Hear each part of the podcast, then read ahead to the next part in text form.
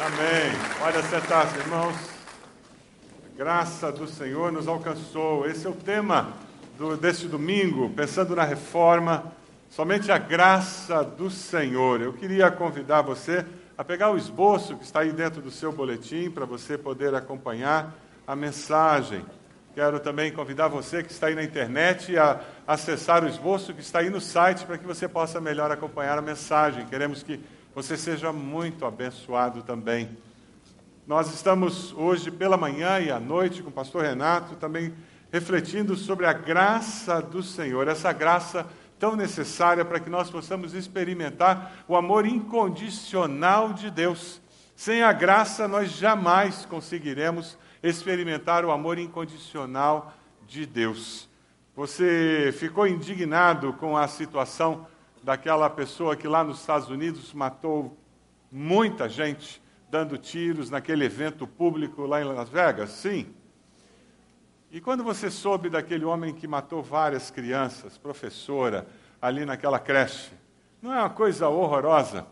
Eu queria que você visse um vídeo que o pastor Fernando gravou lá nos Estados Unidos e colocou na internet, no H2O. Eu acho que ele fala um pouquinho do que vai no nosso coração numa situação dessa. Dê uma olhadinha nesse vídeo. Mano do céu.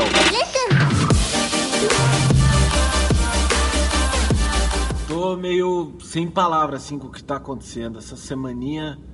Que semaninha miserável. Domingo começou com a tragédia lá em Las Vegas. Aí hoje trabalhei cedo, não tava sabendo de nada. Agora no almoço parei. Quando sentei para ver, descobri que um demente entrou dentro de uma creche e queimou um monte de criança. Cara, como é que pode isso? Eu fico com um oco aqui no estômago quando essas coisas acontecem, cara. É a maldade, a capacidade do ser humano de fazer maldade é é um troço que me deixa besta, cara. Eu não E assim, o triste que eu acho é que a gente a gente foca tanto. A gente primeiro tem um desespero, uma necessidade tão grande de encontrar culpados, razões, motivos. E eu acho que Todo mundo, assim, vi muita gente falando que o problema é arma. E eu acho que tem problemas nisso, não é essa discussão em si. Mas eu não vi, eu não vi em lugar nenhum ninguém falando que do problema maior, o causador, que é o ser humano e a maldade do ser humano, a loucura do ser humano. É ou você tem o coração podre ou não bate bem da cabeça. Mas é o ser humano, é, é, é estragado. Cara, esse é o problema. É sobre isso que a gente tinha que estar tá falando. Sobre quanto tem pessoas quebradas na sociedade. É, é isso que a gente tem que estar tá correndo atrás, discutindo, refletindo por que que existe. Que aquela não tem arma, beleza. Mas se o cara é louco, se o cara tem um pouquinho de maldade no coração, é o que ele precisa. Aí vai lá e taca fogo no monte de criança. E assim, é muito fácil também a gente olhar para isso e falar, não, a gente se separa de pessoas assim.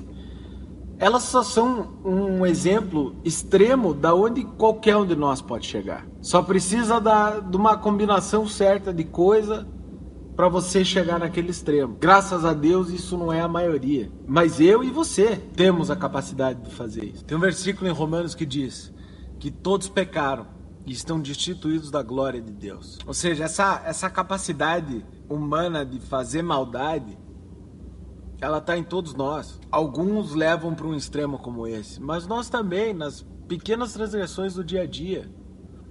Às vezes é num comentário que a gente faz, é, uma ação, uma mentirinha, uma escondidinha de alguma coisa, todos nós somos capazes de fazer maldade, de prejudicar outras pessoas. E aquela, não tem pecadinho, pecadão. O pecado é uma quebra, separou a gente de Deus. E pode estar pertinho ou pode estar a dois quilômetros de distância, que nem um fio de energia elétrica. Uma hora que cortou aquilo, não importa se está perto ou se está longe, a corrente para de passar. E para poder pegar esse fio e juntar ele de novo a fita isolante, que faz isso é Cristo, cara. Que não tem nada que a gente possa fazer. Por melhor que a gente tente ser. ninguém consegue se salvar sozinho. O que a gente pode se abraçar é saber que é a graça que, que salva a gente, é a graça de Deus. Um dia triste como hoje, é importante a gente lembrar disso e refletir sobre essa verdade dura que é a nossa existência, que é a nossa capacidade de fazer o mal, o, a nossa capacidade de se distanciar cada vez mais de Deus e do plano que Ele tem para nós, como criação dele. É muito triste. E, cara, minha oração hoje que a gente nunca chegue perto disso. Que essa maldade nunca tome conta e tome proporções como ela tomou e, e como a gente viu aí nos últimos dias, cara. É muito triste. Que Deus tenha misericórdia. Um abraço. Até a próxima. Que Deus tenha misericórdia de nós. A capacidade de fazer o mal é inerente ao ser humano pecador por causa da nossa natureza caída. Dá uma olhadinha na pessoa que está do seu lado, assim, de canto de olho. Se você convive com ela, você já machucou essa pessoa. Se você mora na mesma casa dessa pessoa, você já feriu essa pessoa algum dia. E você fez isso, às vezes, com intencionalidade. Às vezes você não queria, mas outras vezes você fez porque você quis. Nós temos isso dentro de nós. O ser humano é pecador. É por isso que nós precisamos da graça de Deus. É por isso que os reformadores eles afirmavam que a salvação é inteiramente condicionada à ação da graça de Deus. A regeneração é promovida pelo Espírito Santo em conjunto com a obra redentora de Cristo Jesus. Vamos ler juntos Efésios 2, 8 9, que vai aparecer aí? Pois vocês são salvos pela graça, por meio da fé, e isto não vem de vocês, é dom de Deus, não por obras, para que ninguém se glorie. A graça de Deus, ela está vinculada a esse amor incondicional de Deus que perdoa os nossos pecados. Eu queria convidar você a abrir sua Bíblia lá em Efésios 2, de 1 a 10. Nós vamos trabalhar com esse texto, Efésios 2, de 1 a 10. Conecte-se lá no seu celular, no seu iPad aí. Acesse o texto, chegue lá no texto e mantenha o texto aberto, que nós vamos retornar várias vezes. Efésios 2, de 1 a 10. O primeiro versículo desse texto diz: Vocês estavam mortos em suas transgressões e pecados. A Bíblia nos fala sobre essa morte espiritual que nos desconecta de Deus, que nos tira essa capacidade de receber de Deus a graça de Deus, de receber de Deus o amor de Deus, de perceber o agir de Deus. Isso não faz com que Deus não esteja presente, isso não faz com que Deus não esteja agindo. É algo parecido com aquele aparelho de televisão que você tem em casa que está desligado. O fato dele estar desligado não significa que as emissoras pararam de transmitir. Significa que você não está captando o que está sendo transmitido. É algo parecido com o que acontece na nossa vida com relação a Deus. O fato de você desligar a sua vida com relação a Deus, você apagar a percepção da existência de Deus, do amor de Deus, não faz com que Deus deixe de manifestar seu amor, Deus deixe de manifestar sua existência. Ele continua sendo o mesmo Deus. Você é que não percebe, você é que não vê o agir de Deus. Porque você, usando o seu livre-arbítrio, você decidiu que você não queria ver Deus, você não queria perceber Deus, que você não deseja perceber Deus agindo na sua vida. A graça de Deus, ela possibilita que a gente saia desse estado de morte. Alguém disse com muita propriedade, eu gosto demais dessa afirmação, que quem nasce uma vez morre duas vezes. Quem nasce fisicamente vai morrer duas vezes, porque morre fisicamente e morre espiritualmente, fica separado eternamente de Deus. Mas quem nasce duas vezes, morre só uma vez. Quem nasce duas vezes, nasce fisicamente, nasce espiritualmente, se arrependendo dos pecados, aceitando Jesus como Salvador, essa pessoa vai morrer só uma vez, só fisicamente, porque vive e viverá eternamente com Deus no céu. Aleluia. Amém? Essa é a promessa que nós temos. A pergunta é se você já nasceu a segunda vez. Ou se você ainda está na primeira turma, que só nasceu fisicamente da sua mãe, do seu pai, e pronto. Quando nós ainda estamos mortos em nossas transgressões e pecados, nós vivemos sem esperança, sem a expectativa da vida eterna com Deus. Veja o versículo 2 aí no texto que nós estamos estudando, nos quais nós estávamos mortos, porque nós costumávamos viver quando seguíamos a presente ordem deste mundo e o príncipe do poder do ar, Satanás, o espírito que agora está atuando nos que vivem na desobediência. Não sei por que, que a gente se admira quando vê toda essa confusão desses museus, essas exposições. Pessoas que vivem guiados pelo espírito da desobediência, que têm os valores que não são os valores de Deus, vão fazer que tipo de exposição? Você está admirado por quê? Está assustado por quê? Isso é só o reflexo de uma sociedade sem Deus, sem temor a Deus. Não significa que nós temos que ficar passivos mas significa que nós temos que entender que uma sociedade que não ama e não teme a Deus tem esses valores. A expressão deste mundo no grego está falando desta era. Pessoas que são deste período, desta época, desta estação, elas seguem os valores desta estação. E os valores desta estação é, é de uma liberalidade, de uma libertinagem Parece que tudo gira em torno de sexo, da sexualidade humana deturpada, e quanto mais deturpado, melhor e mais bonito. Porque, na realidade, eles só têm isso na vida para celebrar. Paulo escreve para os discípulos de Cristo, ali no versículo 3, e ele fala para aqueles discípulos: anteriormente, todos nós também vivíamos entre eles ele está falando para aqueles discípulos, dizendo: Nós satisfazíamos as vontades da nossa carne. No grego, essa palavrinha traduzida carne, ela quer dizer natureza pecaminosa. Veja, nós naturalmente nós somos inclinados para o mal. Você não ensina uma criança a desobedecer. Alguém aqui teve que ensinar o filho a desobedecer? Ninguém tem que ensinar o filho a desobedecer ele já vem com isso embutido no software básico dele. Já veio na programação básica de pecador. A gente o tempo todo está reprogramando. A natureza pecaminosa, a carne, satisfazendo as vontades da carne, seguindo seus desejos e pensamentos.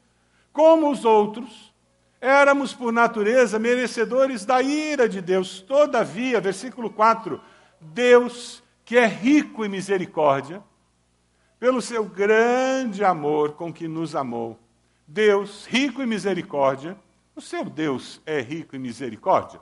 Pergunta para a pessoa do lado aí. O seu Deus é um Deus misericordioso? Ou é aquele Deus que fica com raio lá em cima, só esperando você pisar na linha para. Ah, te peguei. A imagem que você tem de Deus tem muito a ver com a imagem paterna que foi construída no seu lar de origem. A imagem que você tem de Deus é muito influenciada pela imagem paterna que você construiu lá no seu lar de origem. Não significa que você é escravo daquela imagem, mas aquela imagem influencia. Se você teve um pai ausente, você provavelmente é tentado a pensar que Deus é ausente. Se você teve um pai carrasco, dominador, cobrador, que nunca satisfazia o seu pai, é possível que você pense que Deus vive assim, sempre com uma lista cobrando mais um, mais um, mais um. Sabe aquele pai que você tirava oito, ele dizia, por que não tirou oito e meio? Você tirava nove, ele, por que não foi dez? Nunca satisfazia. É interessante, eu li uma historinha sobre misericórdia e graça, que talvez você tenha lido, ela andou circulando pela internet, diz que o filho estava animado indo para o jogo do futebol, estava feliz da vida, já tinha comprado os ingressos, estava a mil. O dia foi passando, a hora do jogo foi chegando. Ele pediu perdão ao pai, ele reconheceu que tinha errado, ele disse que não ia fazer mais. Já viu isso em casa? Sua familiar? Foi chegando perto da hora do jogo. Aquele pai chamou o filho na sala e disse: Meu filho, hoje eu vou te ensinar uma lição. Uma lição muito importante para a vida. Eu vou ensinar para você uma lição sobre misericórdia. O assunto da misericórdia é quando nós entendemos que nós estamos errados e a pessoa que detém o poder olha para nós e percebe que houve uma mudança de atitude no nosso coração e essa pessoa nos perdoa e nos dá uma nova oportunidade. Eu percebi isso no seu coração. Eu enxerguei que você se arrependeu do seu pecado, da sua rebeldia, da malcriação que você fez. Está aqui o seu ingresso. Você pode ir no jogo de futebol. Imagina a festa.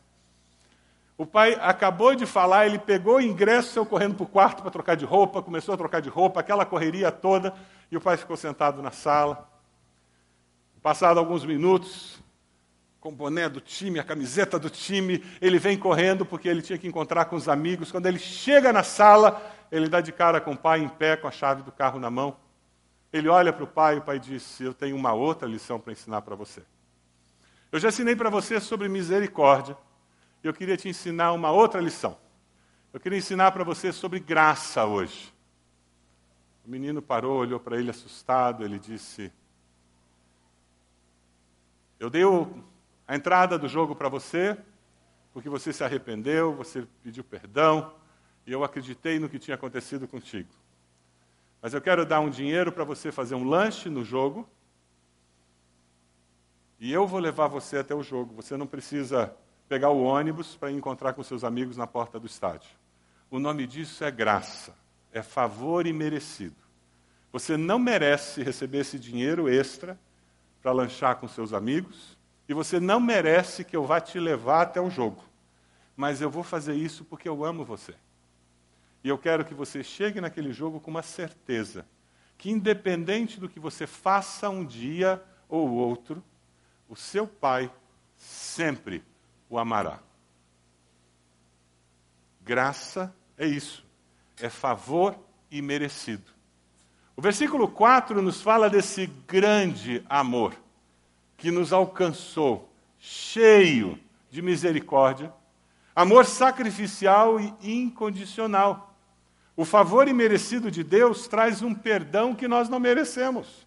A nossa relação com Deus é baseada em algo que nós não temos mérito nenhum. Veja o versículo 5.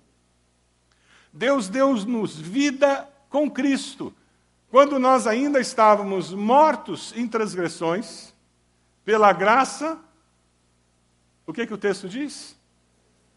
Vocês são salvos. Olha para a pessoa do lado e diz: Ainda bem que você foi salvo pela graça. Se não fosse pela graça, você estava perdido. Ainda bem que foi pela graça. Se não fosse a graça, você não tinha esperança. Largado. E é essa graça que nos atinge. Ela fez com que fosse possível nós experimentarmos isso. E sabe o que, que acontece? Essa graça traz para nós uma nova maneira de ser, de agir, de pensar, de perceber a vida. Dê uma olhadinha no versículo 6. Deus nos ressuscitou com Cristo e com Ele nos fez assentar nos lugares celestiais em Cristo Jesus para mostrar nas eras que hão de vir a incomparável riqueza de Sua graça, demonstrada em Sua bondade para conosco em Cristo Jesus, assentados nos lugares celestiais em Cristo Jesus. Sabe quando você está na frente de um prédio e você olha um carro, você vê aquelas pessoas que estão ali, é uma maneira de ver, não é? Aí você entra no prédio entra no elevador e sobe para o vigésimo primeiro andar daquele edifício. E vai na sacada. Quando você chega naquela sacada, o que, que você vê? Você olha para baixo, você vê o carro, mas você vê o carro de uma maneira diferente, não é verdade? Você vê as mesmas pessoas, mas você vê as pessoas de uma maneira diferente, não é verdade? E você vê apenas o carro e as pessoas? Não, você vê muito mais do que o carro e as pessoas. Porque você está lá em cima, você consegue ter uma visão muito mais ampla do que está ao redor daquele carro, das pessoas. Assim é com aqueles que se tornam discípulos, multiplicadores da fé, aqueles que assumem um compromisso com Cristo Jesus, eles são assentados na região, nas regiões celestiais com Cristo Jesus, eles veem a vida, os fatos, as circunstâncias, as derrotas, as vitórias, as doenças, a, a cura, eles veem a enfermidade, o anúncio do médico da enfermidade que chegou, a crise de um filho que se meteu com droga, o desemprego, a promoção no trabalho eu vejo diferente, porque eu não estou vendo ali da porta do prédio só aquele carro, aquele evento, eu estou vendo lá de cima como Deus vê. Eu vejo de uma forma diferente a vida, as pessoas, os fatos. Eu tenho uma visão muito mais ampla de tudo e de todos, porque eu sou discípulo do Senhor. Eu fui assentado nas regiões celestiais. Você está sentado lá em cima? Você já foi assentado lá em cima? Já se arrependeu dos seus pecados? Já confessou Jesus como Senhor e Salvador? Sabe qual é a tristeza? Como muitas pessoas estão lá na porta do prédio. Como nós convivemos no trabalho com uma porção de gente que está lá na rua. Lá na nossa casa, uma porção de gente está lá na rua lá na nossa faculdade, na escola, uma porção de gente está lá na rua. Sabe, a gente convive com muita gente que vê tudo lá na rua. Sabe o que acontece com muitos discípulos do Senhor que foram assentados nas regiões celestiais em Cristo Jesus? Sabe o que é muito triste que acontece? Eles entram no elevador e descem para a rua. Eles são discípulos de Jesus, eles conheceram a Cristo, eles vêm à igreja, eles amam a Deus, eles entregam dízimo, eles participam de cultos, eles vão no pequeno grupo, mas eles estão na rua. Eles veem tudo como um pagão vê, eles reagem às situações da vida como um pagão reage, eles percebem a vida como um pagão percebe, porque eles estão na rua, eles não estão nas regiões celestiais em Cristo Jesus, eles estão na rua. Eles veem a vida como um pagão que não conhece a Deus vê. Eles não têm a percepção da vida que só tem aquele que está sentado nas regiões celestiais com Cristo Jesus. Aonde você está sentado? Você está na rua? Ou você está lá, nas regiões celestiais com Cristo Jesus? Talvez Deus tenha trazido você hoje aqui que mais uma vez Deus quer colocá-lo assentado no lugar que Ele deseja que você viva, nas regiões celestiais, com Cristo Jesus. Chega de morar na rua. Sai da rua, meu irmão. Sai da rua, minha irmã. Viva uma vida onde Deus deseja que você viva. Veja a vida com os olhos de Deus. Só assim você vai conseguir experimentar o amor incondicional de Deus. Aquele amor que gera vida, que muda a nossa história. Veja o versículo 8. Que texto precioso. Vocês são salvos pela graça, por meio da fé. Isso não vem de vós, é o que? É dom de Deus. Quando você está sentado nas regiões celestiais, você não vive uma relação com Deus que é amor condicional. Não, você vive com amor incondicional. Quem se relaciona com Deus ali na rua, tem uma relação de amor condicional. A relação com Deus é uma relação de troca. Deus, olha, eu vou contar para o Senhor. Domingo, podia estar em casa fazendo churrasco agora. Eu podia ter dormido até às 11, Deus, mas olha, eu estava na igreja antes das 11, Deus. E está meio chuvoso o dia hoje, deve contar um ponto extra, uma estrelinha a mais, pelo menos, né, Deus? E olha, quando passou o prato da oferta, eu botei dinheiro lá também. Deve dar mais uma estrela, né, Deus? Então eu acho que isso deve garantir que o negócio amanhã que eu vou ter que fechar vai dar certo. Afinal de contas, eu fui na igreja, estava chuvoso o dia, meio frio, quer dizer, conta ponto extra. Eu entreguei uma oferta, ponto extra, Deus, eu até cantei forte. Opa, ponto extra. E na hora do, do apelo, Deus, eu, eu até levantei a mão. Cinco estrelinhas extra. É garantido que o negócio segunda vai dar certo. Porque a minha relação com Deus é um balcão de negócios. É uma troca o tempo todo. Porque o meu amor é condicional. Se você foi criado num lar onde os seus pais ensinaram você a se relacionar com amor condicional, em nome de Jesus, quebre essa maldição. Liberte-se disso. Sabe aquele pai e aquela mãe que, infelizmente, alguns fazem? Se você não obedecer, mamãe não ama mais você, viu? Eu não gosto mais de você. Nunca diga isso para os seus filhos. Nunca fale isso. Ou, alguns sem dizer, dizem. A hora que o filho faz alguma coisa boa, tira uma nota boa, aí a mamãe dá um abraço, ai, eu amo tanto você. Só diz que ama, só diz que gosta quando faz uma coisa boa. Qual é a mensagem subliminar que está sendo passada? Eu só amo você quando você faz coisa boa. E você estabelece um conceito na alma, na mente daquela pessoa, de amor condicional. Nós precisamos nos libertar disso. Deus ama você apesar de você. Deixa isso entrar dentro de você agora. Deus me ama apesar de mim. Não é por sua causa, não é pelo que você faz ou deixa de fazer. Deus nos ama porque Deus é amor. É impossível Deus deixar de amar você. Mesmo que Deus quisesse, Ele não conseguiria, mas Ele não quer.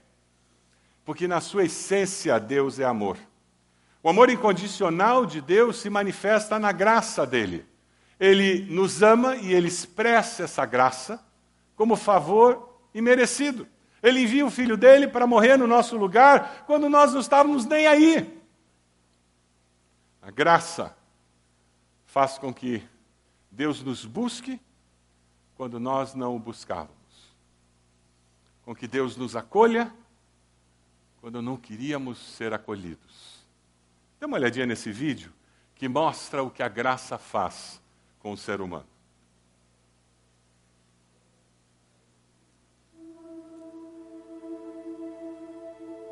Ouvistes que foi dito, olho por olho e dente por dente.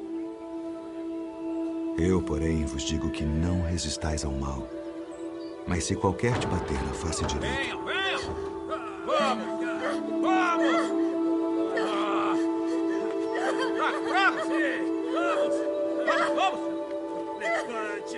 Leva ela lá! Até ali! Pega pra cá! Você vai ter o que merece! Wagner aqui! Vamos! Venha! Vamos!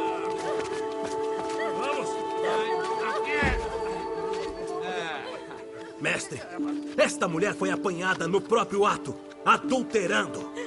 E na lei nos mandou Moisés que as tais sejam apedrejadas. Tu, pois, que dizes?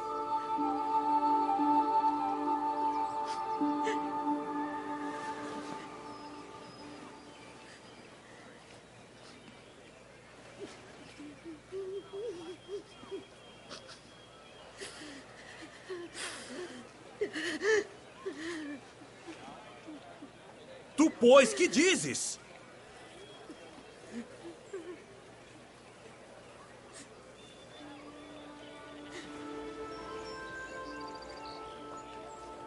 Aquele que de entre vós está sem pecado, seja o primeiro que atire pedra contra ela.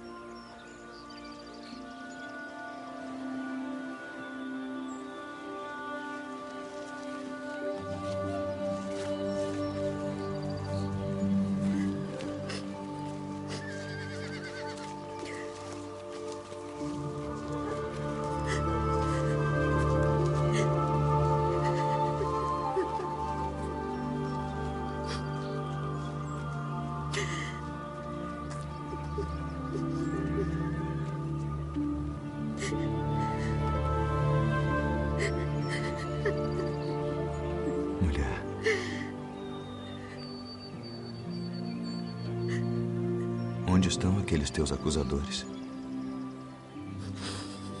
Ninguém te condenou?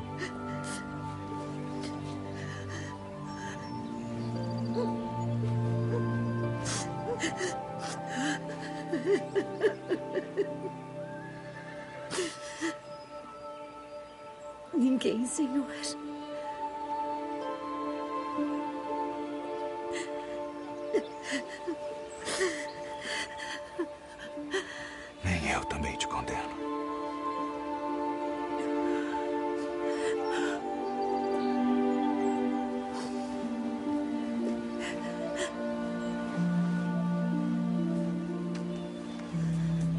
Vai-te. E não peques mais. Vai e não peques mais. Vai e não peques mais. A sociedade do politicamente correto tem uma dificuldade tremenda com este evento na vida de Jesus. A nossa sociedade gostaria que Jesus tivesse terminado dizendo: Eu tampouco não te condeno. Não é lindo isso? Eu tampouco não te condeno. Acabou. Porque nós somos politicamente corretos. E nós não condenamos ninguém. Cada um faz o que quer, cada um faz a sua verdade, cada um faz o que acha correto e ninguém se mete na vida de ninguém. Ninguém expressa ah, valores, ninguém fala nada que possa soar como uma condenação. Eu tampouco te condeno. Mas Jesus não era politicamente correto. Meu querido, minha querida, se você se propõe a ser discípulo de Jesus nesta geração, você não será politicamente correto. Não tem como ser um discípulo verdadeiro de Jesus e ser politicamente correto. Você pode ser educado, você deve ser educado e polido, mas politicamente correto não tem como. O que acontece é que quando você segue a Deus, você vai dizer: Eu tampouco te condeno, mas por favor, vai, não peques mais. Encontre um caminho melhor de vida. Siga princípios eternos da palavra para a sua vida. Eu não sou melhor do que você, mas existe um caminho melhor para ser seguido. Existem valores eternos que vão mudar a sua maneira de viver. Nós somos portadores de uma palavra de esperança de um norte espiritual para essa sociedade. Se nós não tivermos uma palavra de esperança para essa sociedade, quem terá? Quem terá? Se nós não tivermos uma palavra de esperança para essa sociedade. Você e eu temos o desafio de nos relacionarmos com pessoas sem sermos pessoas que condenam a todos, mas ao mesmo tempo temos uma palavra de orientação e de direção com princípios eternos. Vá e não peques mais. É interessante porque quando nós falamos sobre isso, o que nós estamos falando é trazer verdades eternas que trazem convicções transformadoras. Você quer ver uma coisa, por exemplo? Por certo, você já encontrou com pessoas que têm muita dificuldade de acreditar que alguém tem certeza de salvação eterna. Quando nós falamos de graça, nós falamos de viver com segurança de vida eterna. Você já encontrou pessoas que têm dúvida se são salvas ou não? Ou pessoas que acham que podem perder a salvação? Já encontrou? Pergunta para a pessoa que está ao seu lado aí. Você já encontrou alguém que, que acha que vai perder salvação? Tem pessoas que vivem com essa dúvida na mente e outras que pregam isso. Dr. Russell Shedd foi muito conhecido no nosso meio, faleceu há pouco tempo, um estudioso do Novo Testamento. Perguntaram para ele sobre isso. É possível perder a salvação? A resposta dele é fantástica e eu trouxe para compartilhar com você. É possível perder a salvação? Ele diz: Bom, isso depende. Depende de quem te salvou. Se foi Cristo quem te salvou, então é impossível, pois ele assegurou o seguinte: deu-lhes a vida eterna e nunca hão de perecer, e ninguém as arrebatará da minha mão. E ele continua: agora, se foi outro quem te salvou, então sim, é possível perder a salvação. Se a sua salvação está baseada em ser membro de igreja batista há 30 anos, você vai perder e vai queimar no inferno. Se a sua salvação é baseada nas suas boas obras, em ser uma pessoa correta, justa, tão boa, lamento informar, você vai perder a salvação sim, e você vai queimar no inferno. Porque boas obras não levam ninguém para Deus. Se a sua salvação depende do caráter incrível, uma pessoa muito correta, honesta que você é, e que bom que você é, eu lamento informar, isso não vai levá-lo para o céu. Segundo a Bíblia, você vai queimar no inferno. Porque não é isso que leva alguém para viver eternamente na presença de Deus. O que leva alguém para viver eternamente na presença de Deus não é a igreja batista, não é a igreja católica, não, não é nenhuma religião. O que leva alguém para morar eternamente com Deus é Cristo Jesus e Cristo Jesus apenas. Amém? E isso acontece pela graça, a misericórdia de Deus que é revelada através da sua graça. Favor imerecido. É por isso que a Bíblia diz que se nós perseverarmos até o fim, nós seremos salvos. Ora, como é que eu sei que eu sou salvo? É só perseverar até o fim. É assim que eu sei que eu sou salvo. Sabe qual é a nossa dificuldade nos nossos dias? Como hoje em dia é muito legal ser evangélico, é legal ser gospel. Aí sabe o que, que acontece? Nós temos muito joio no meio do trigo. Nós temos muitos cristãos nominais no nosso meio. Nós temos muitas pessoas que frequentam nossos pequenos grupos, frequentam nossos cultos, estão presentes em nossas atividades, que nunca foram transformadas pelo poder do Espírito Santo de Deus que traz nova vida. Nunca. São religiosos apenas. Circunstancialmente, são religiosos de uma fé evangélica batista como poderiam ser de qualquer outra fé na face da terra. Circunstancialmente, eles se tornaram religiosos de uma fé batista. É triste dizer isso, mas é verdadeiro. E o nosso problema é que, por termos um grupo tão grande de pessoas que são cristãos nominais, muitos de nós temos baixado o padrão do que significa ser discípulo de Jesus para podermos incluir essas pessoas no que nós chamamos de discípulos de Jesus. E nós começamos a achar que discípulo de Jesus é gente que é uma porção de coisa que no fundo, no fundo, não é. Mas para incluir essas pessoas que estão no nosso meio, nós começamos a baixar o que significa ser discípulo para podermos incluí-las, afinal de contas, são tão legais, são pessoas tão bacanas, tão queridas.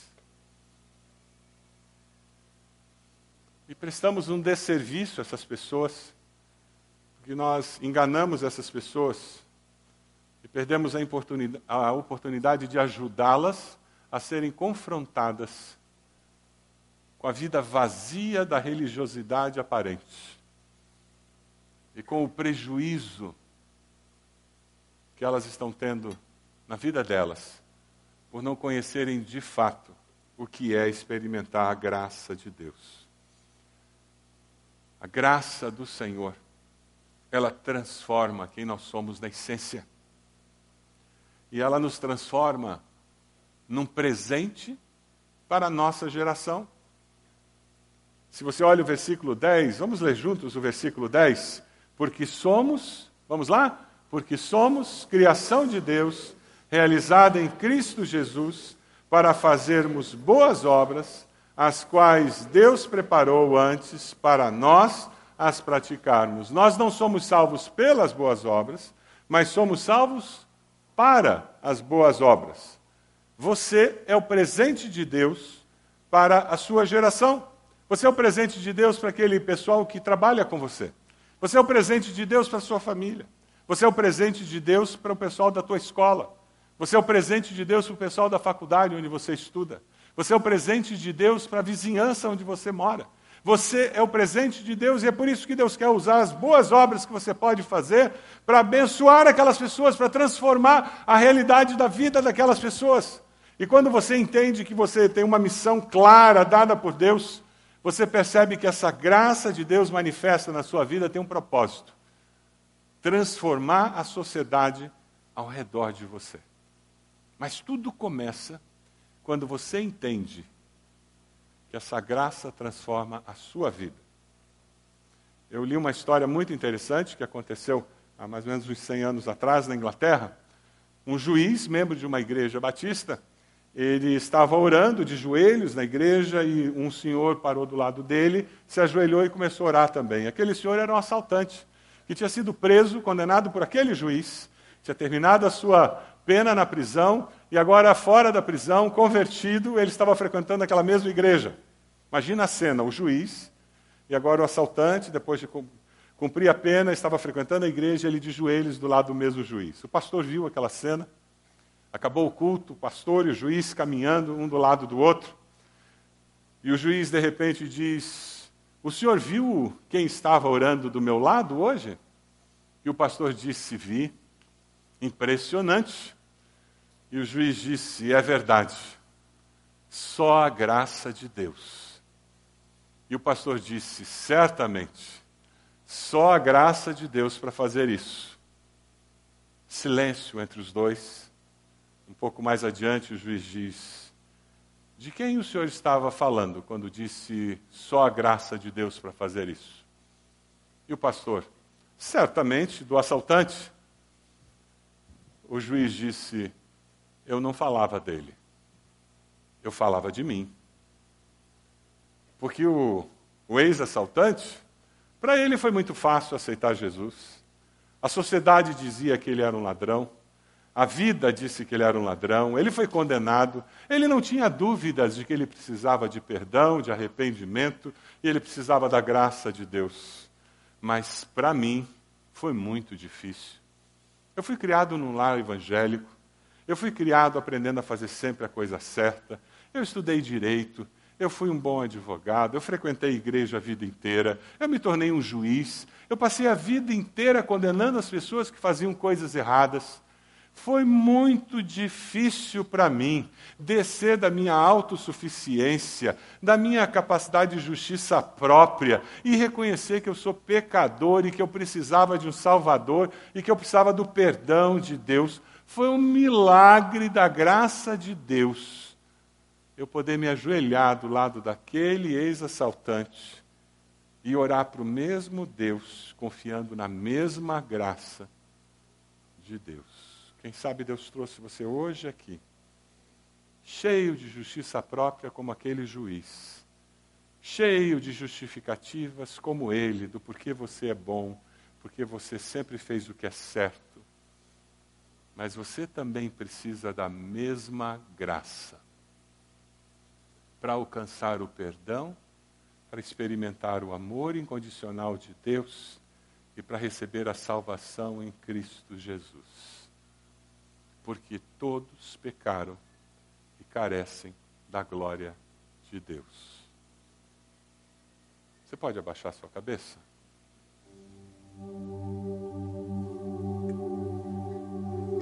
Onde você passará a eternidade? Você já recebeu o amor incondicional de Deus na sua vida? Já experimentou o perdão dos seus pecados? Já se arrependeu dos seus pecados? Já confessou Jesus como Senhor e Salvador? Esse é o momento para você buscar a Deus e dizer: Deus, eu preciso desse perdão, eu quero esse perdão na minha vida, eu entrego a minha vida ao Senhor. Momento de você reconhecer Jesus como Senhor e Salvador da sua vida. Faça uma oração simples onde você está dizendo: Senhor, eu me arrependo dos meus pecados. Diga isso a Deus. Senhor, eu me arrependo dos meus pecados. Te agradeço porque Jesus morreu naquela cruz por causa dos meus pecados. Eu confesso Jesus como Senhor e Salvador. Eu te agradeço pela tua graça, que representa o quanto o Senhor me ama e me aceita como eu sou. E essa graça possibilita que eu viva algo novo na minha vida. Eu me entrego ao Senhor. Eu quero viver uma vida nova com o Senhor. Você fez essa oração? Levante sua mão. Onde você está com esse gesto dizendo, pastor, eu orei. Graças a Deus, pode abaixar. Graças a Deus, pode abaixar. Mais alguém? Levante sua mão. Graças a Deus, graças a Deus. Mais alguém aqui desse lado? Graças a Deus, pode abaixar. Mais alguém? Graças a Deus. Mais alguém? Levante sua mão. Onde você está? E depois abaixe. Mais alguém? Graças a Deus, pode abaixar. Mais alguém? Levante sua mão. Onde você está? Aquela criança já vi, pode abaixar. Mais alguém? Levante sua mão. Onde você está e depois abaixe. Eu gostaria de orar por você. Graças a Deus. Lá atrás, já vi, pode abaixar. Mais alguém? Graça, favor e merecido de Deus. Quem sabe você precisa viver com o senso de missão, de que Deus não te salvou pelas boas obras, mas Ele tem um projeto para a sua vida. Você precisa viver com senso de missão, abençoando a sua geração. A graça de Deus se manifestou na sua vida com esse propósito. E hoje você vai assumir um compromisso com Deus de abençoar as pessoas que estão ao seu redor, com as atitudes, com o seu jeito de ser, porque você subirá nas regiões celestiais e você passará a olhar a vida, as pessoas, as circunstâncias do ponto de vista de Deus. E você fará isso pela fé, dando um passo de fé hoje, dizendo: Eu vou começar a ver a vida como Deus a vê. Quem está tomando essa decisão de dar um passo de fé hoje e de se assentar nas regiões celestiais em Cristo Jesus, mudar o jeito de ver a vida, de reagir, levanta a mão aí, dizendo, pastor, eu estou dando um passo de fé. Amém. Glória a Deus, glória a Deus, glória a Deus, glória a Deus.